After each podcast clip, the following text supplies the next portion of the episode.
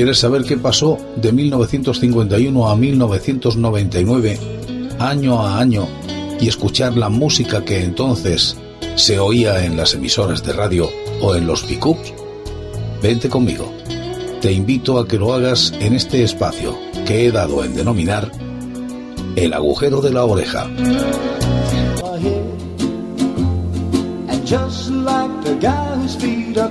Se estrena Dos hombres y un destino de George Roy Hell.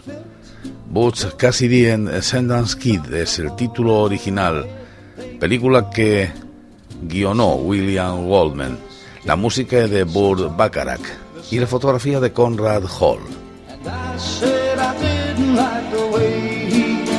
Un gran reparto, Robert Redford, Paul Newman, Catherine Ross, Strodel Martin, Jeff Corey, Henry Holmes, Cloris Lichman, Ted Cassidy y Kenneth Mars.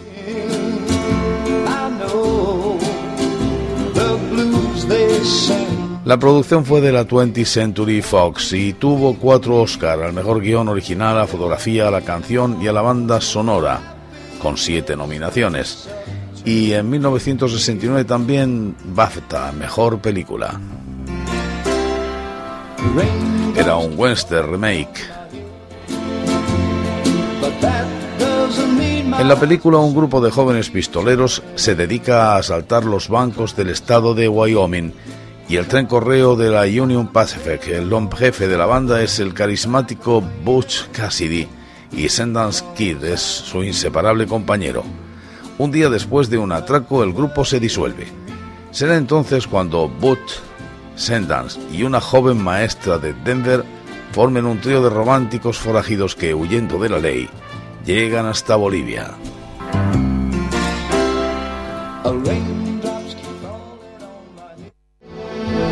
Y en 1969 muere Boris Karloff, actor británico.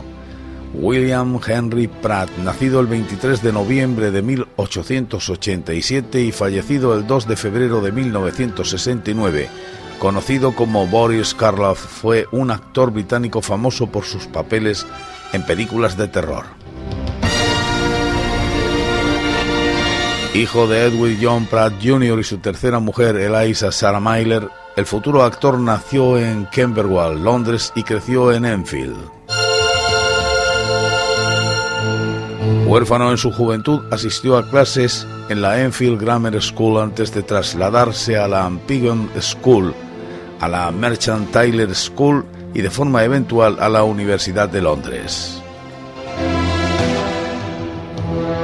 La primera meta de Karloff era unirse al servicio diplomático. Su hermano, Sir John Henry Pratt, llegó a convertirse en un famoso y distinguido diplomático.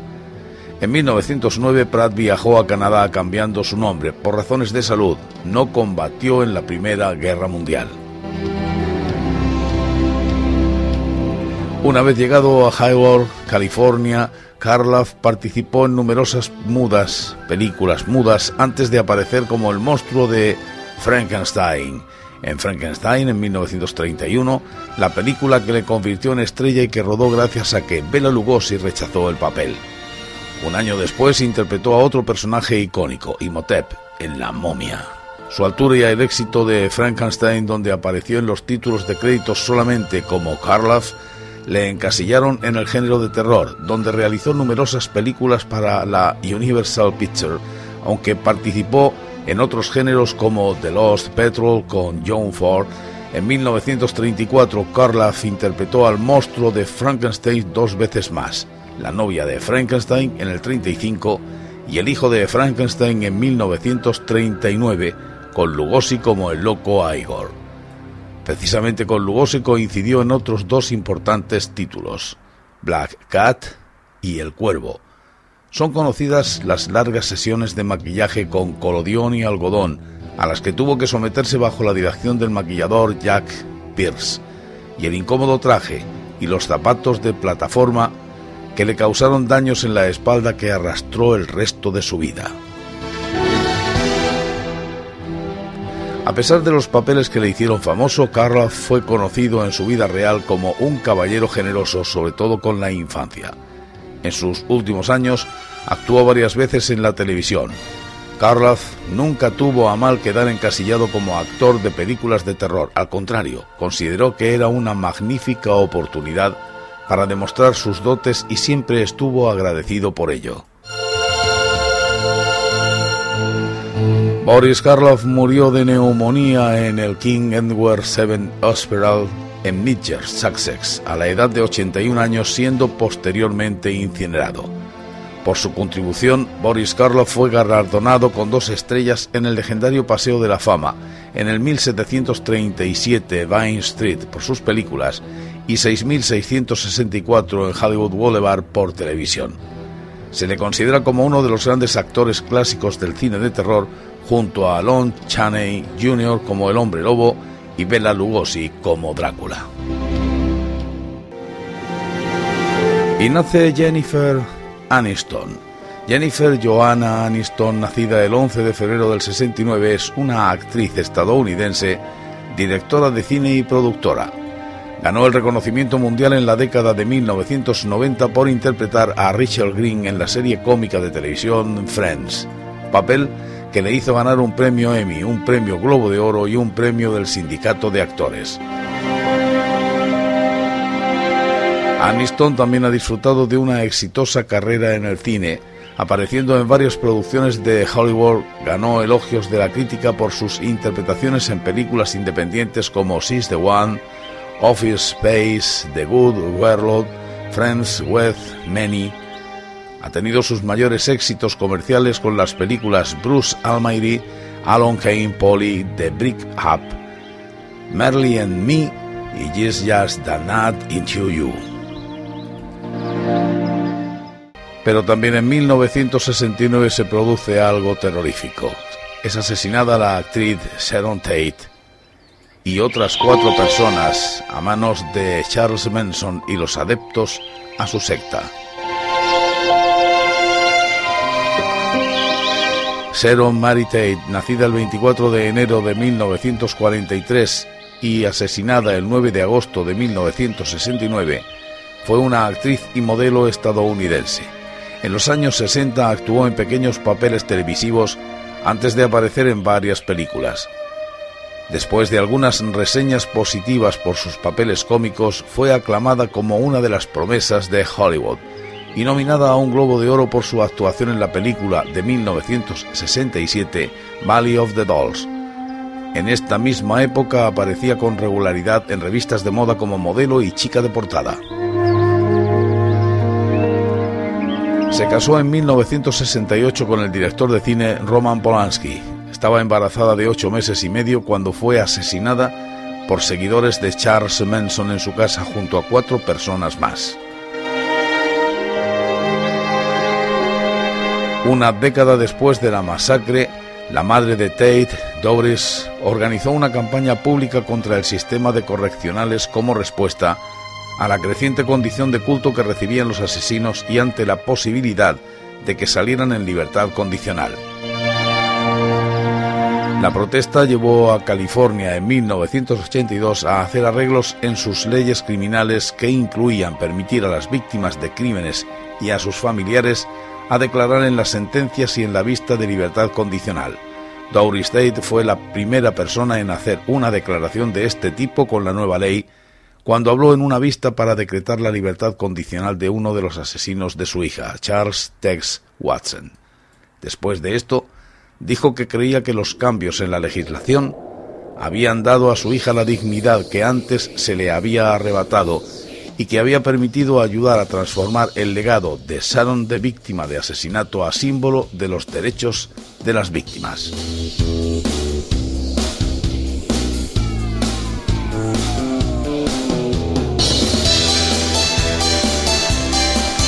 y aparece el TVO Gran Pulgarcito, una publicación juvenil de la editorial Bruguera que apareció en 1969 y constó de 84 números ordinarios más tres especiales, extra de verano del 69, almanaque del 69 y extra de verano de 1970. Constituyó uno de los grandes aciertos de la editorial en la década de los 70 junto a joyas literarias juveniles y la colección Olé, y su publicación de mayor calidad hasta entonces estaba dirigida por Gubern Ribalta. Gran Pulgarcito vino a sustituir en enero de 1969 a otra revista de Bruguera, Bravo, y surgió por la necesidad de competir con Gaceta Junior. Tenía así un tamaño y un precio, 10 pesetas, mayor que el resto de las publicaciones de la editorial, si bien la calidad de impresión seguía siendo baja, alternando páginas en cuatricomía con otras en bitonos.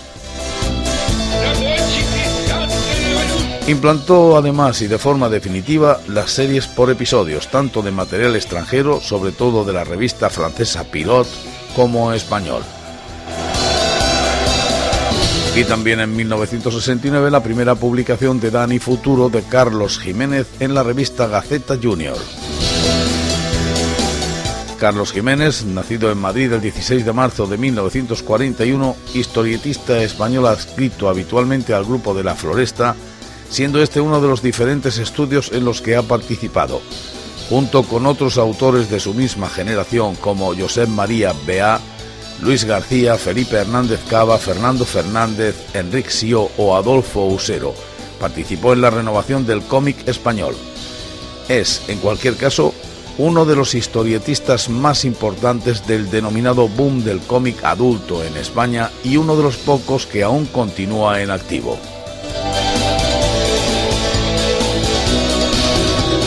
A lo largo de su vida profesional se ha significado además por su militancia política, colaboró con el PSUC y su defensa de los derechos de guionistas y dibujantes.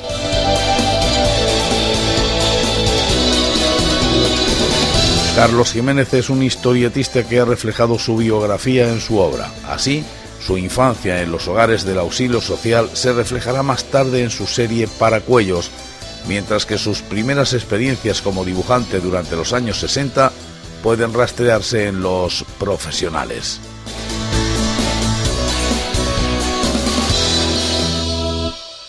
Y la Gaceta Junior, editada por La Vanguardia, crea a Sambur, dibujos de Carrillo. Gaceta Junior y a partir de su número 17, Tintín Gaceta Junior, fue una revista infantil de periodicidad semanal editado entre 1968 y 1970 por Universo Infantil Sociedad Anónima, llegando a alcanzar 81 números ordinarios, dos extraordinarios y un almanaque. Estuvo dirigida por Juan Enrique Juncá, varias y publicó mayormente material franco-belga, Michel Bayrán, Tintín, pero también español, Bruno y Chico, Dani Futuro, suponiendo en su momento una innovación en su mercado.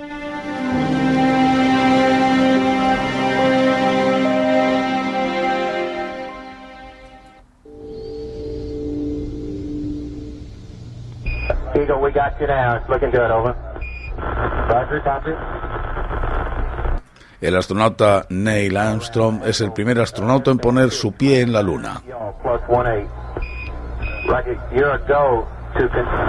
Neil Alden Armstrong, nacido en Guapaconera, Ohio, Estados Unidos, el 5 de agosto de 1930, es un ex astronauta de la NASA y el primer ser humano en pisar la Luna durante la misión del Apolo 11.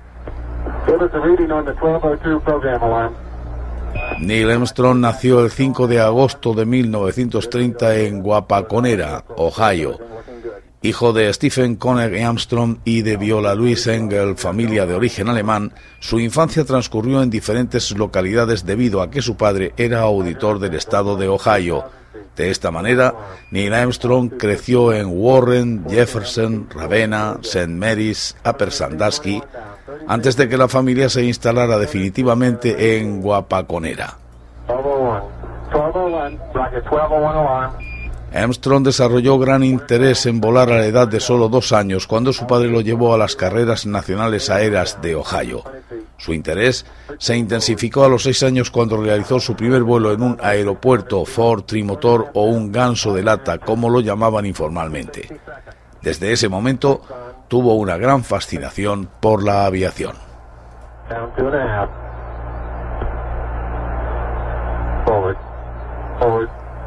De fondo teníamos la conversación mantenida entre Armstrong y los, la NASA. Y mañana seguiremos con el año 1969, si os apetece. Contaremos más cosas, deportes, motor, etcétera.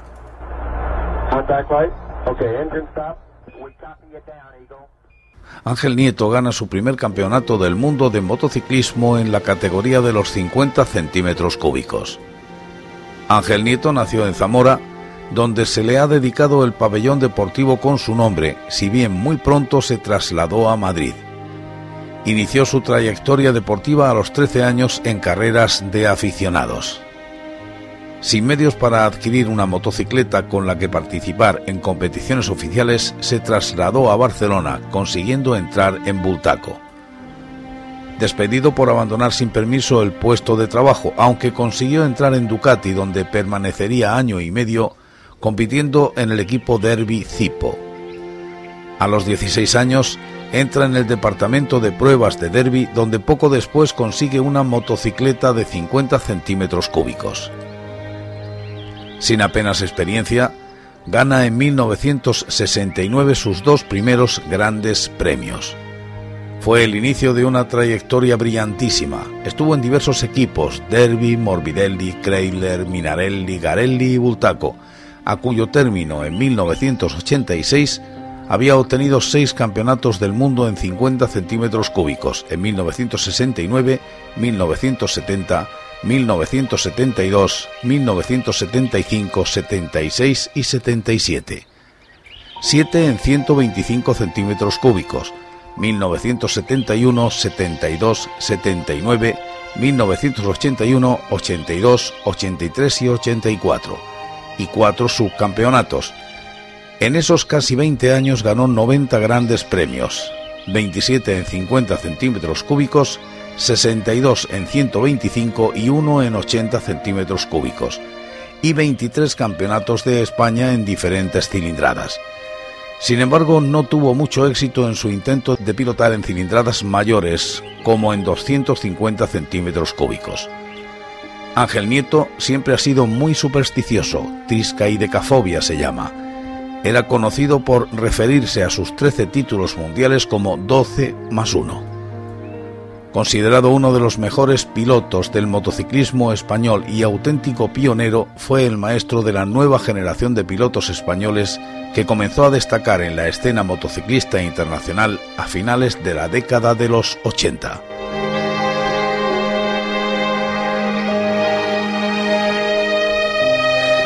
Y en 1969 muere Rocky Marciano. Rocky Marciano, nacido en Massachusetts, Estados Unidos, el 1 de septiembre de 1923, falleció en Iowa, Estados Unidos, el 31 de agosto de 1969. Rocky Marciano es el nombre pugilístico adoptado por Rocco Francis Marchellano, conocido en Brockton, Massachusetts, ítalo-estadounidense. Fue un boxeador estadounidense que se retiró invicto siendo el único campeón de boxeo de los pesos pesados que no conoció la derrota. También se mantuvo invicto en su época de boxeador en el ejército entre el 45 y el 46. Marciano tiene un impresionante registro de 43 knockouts, equivalente al 87,76% de sus peleas, pese a su estilo de boxeo algo ortodoxo como agazapado. Rocco fue campeón mundial de la categoría de los pesos pesados de boxeo en el periodo que transcurrió desde el 23 de septiembre de 1952, cuando conquistó el título frente a JCJ Woolquat, al 27 de abril de 1956, día en el que, con casi 34 años, anunció su retirada después de defender el título en seis ocasiones. Su altura fue de 1,80 y su peso de 83 a 88 kilos. 178-193 libras. Está considerado como uno de los más grandes boxeadores de la historia.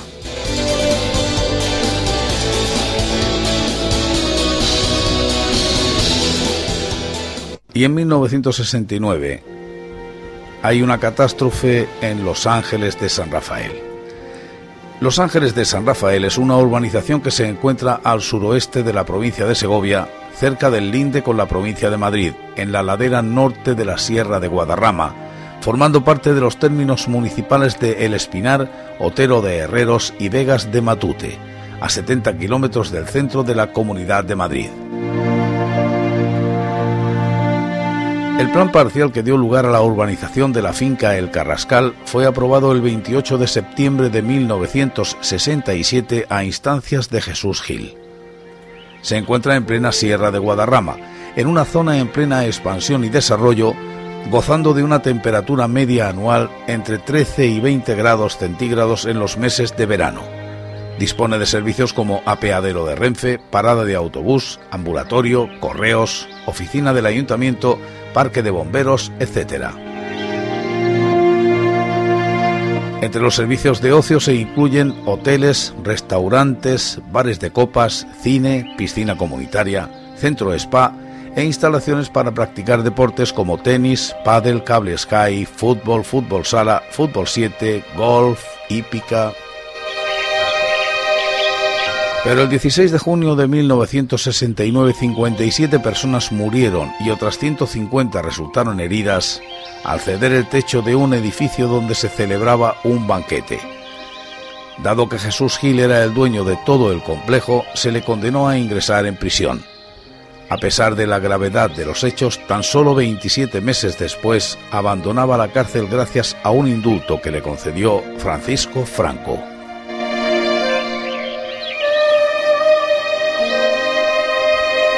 Y estalla también el escándalo Matesa.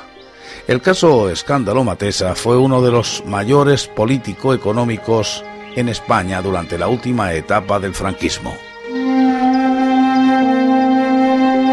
Estalló el 23 de julio de 1969 cuando el director general de aduanas denuncia a Matesa, Maquinaria Textil del Norte, Sociedad Anónima, ante el Tribunal de Delitos Monetarios que interviene la empresa y encarcela al empresario y principal accionista de la sociedad, Juan Vilar Reyes, y también a otros accionistas y directivos.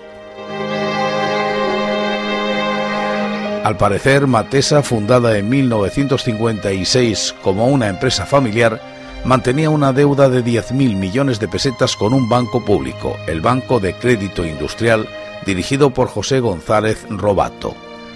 La empresa había adquirido en 1957 las patentes de fabricación de un telar francés sin lazadera, rebautizado por la empresa como Ewer, capaz de tejer cualquier clase de material, desde papel hasta fibra de vidrio. La empresa desarrolló más de 100 patentes y depósitos y las ofreció en el exterior iniciando una expansión internacional. La verdadera dimensión de la pretendida expansión internacional de la compañía mediante exportaciones de dicho telar quedó al descubierto con la visita a España del ministro argentino de Industria. Se comprobó que solo se habían vendido 120 de los 1.500 telares que se habían enviado a Argentina sin comprador a fin de comprar los créditos a la exportación a través del citado banco. Para ello, manipularon documentos y realizaron salidas ilegales de capitales por algunos miles de millones de pesetas. El caso Matesa en el ámbito cinematográfico supuso que todos los créditos quedaron congelados y en concreto el Banco de Crédito Industrial Cierra era el que aportaba las ayudas al cine español. Según informaba el diario El País en 1983, la comisión liquidadora creada para intentar recobrar los 9.800 millones de pesetas en créditos y 1.300 en intereses que debía Matesa al Banco de Crédito Industrial al estallar el escándalo, consiguió únicamente 6.900 millones de pesetas al valor de 1.983, procedente fundamentalmente de las entidades de seguros. No se pudo cobrar nada de Matesa ni prácticamente nada de Vilar Reyes.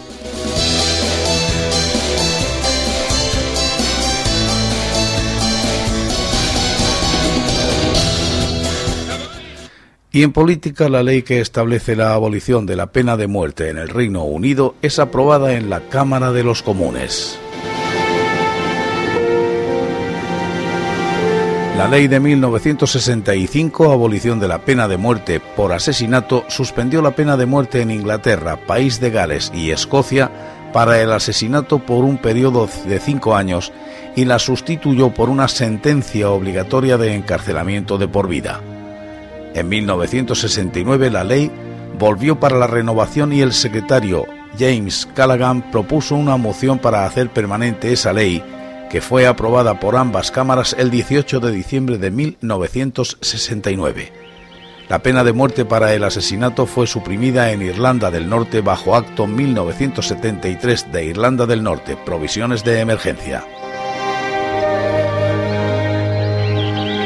Después de la abolición de la pena de muerte para el asesinato, se convirtió en una tradición para que el Parlamento lleve a cabo un voto libre en un movimiento que proponía la restauración del castigo capital en cada sesión. Este movimiento fue derrotado siempre. Sin embargo, la pena de muerte todavía sobrevivió para otros crímenes, a saber, traición hasta 1998, piratería con violencia hasta 1998 causaron fuego o una explosión en un astillero, una nave, un compartimento o un almacén naval hasta 1971, espionaje hasta 1981 y ciertos crímenes bajo jurisdicción de las Fuerzas Armadas tales como motín hasta 1998. Sin embargo, no más ejecuciones fueron realizadas bajo la ley británica.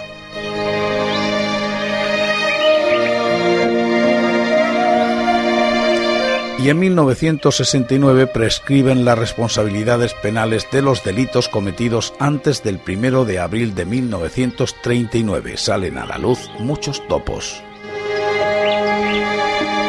La Ley 10 de 1969 de 31 de marzo decía así.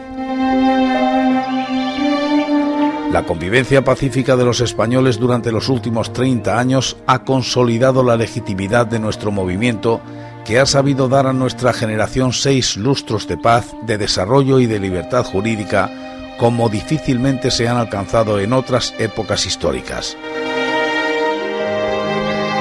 Por ello, y con ocasión de cumplirse el primero de abril de 1969, 30 años desde la fecha final de la Guerra de Liberación, es oportuno hacer expreso reconocimiento de la prescripción de las posibles responsabilidades penales que pudieran derivarse de cualquier hecho que tenga relación con aquella cruzada, quedando de esta forma jurídicamente inoperante cualquier consecuencia de lo que en su día fue una lucha entre hermanos, unidos hoy en la afirmación de una España común más representativa y, como nunca, más dispuesta a trabajar por los caminos de su grandeza futura.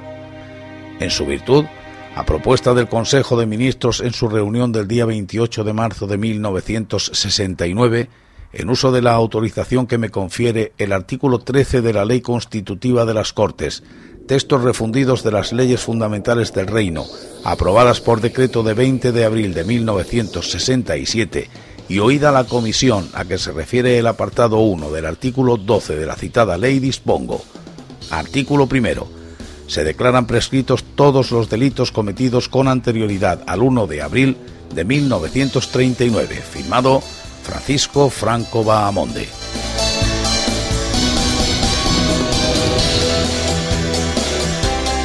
Y en 1969 Franco propone al príncipe Juan Carlos de Borbón como su sucesor a título de rey ante el Pleno de las Cortes Españolas. La designación de Juan Carlos como sucesor de Franco el 22 de julio de 1969 se basó en una ley de 1947 impulsada por Carrero Blanco, en la que la monarquía se entendía como una continuación del espíritu del 18 de julio, día del alzamiento nacional, y se señalaba como posible rey a la persona de estirpe regia, que poseyendo las cualidades necesarias habría de jurar las leyes fundamentales y lealtad a los principios que conforman el movimiento nacional. Con esta ley se descartaba a don Juan de Borbón, que se había negado a ceder ante Franco, y se abría el camino hacia un salto generacional en la persona de su hijo don Juan Carlos, más proclive para quien el régimen creó el título de Príncipe de España. Y también en 1969 Fraga alerta sobre el anarquismo y la subversión que imperan entre los universitarios. Se impone el estado de excepción durante tres meses en todo el territorio español.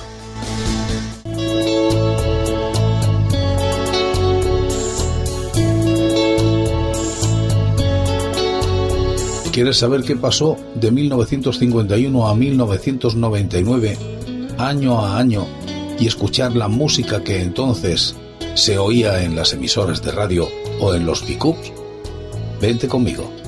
Te invito a que lo hagas en este espacio que he dado en denominar el agujero de la oreja.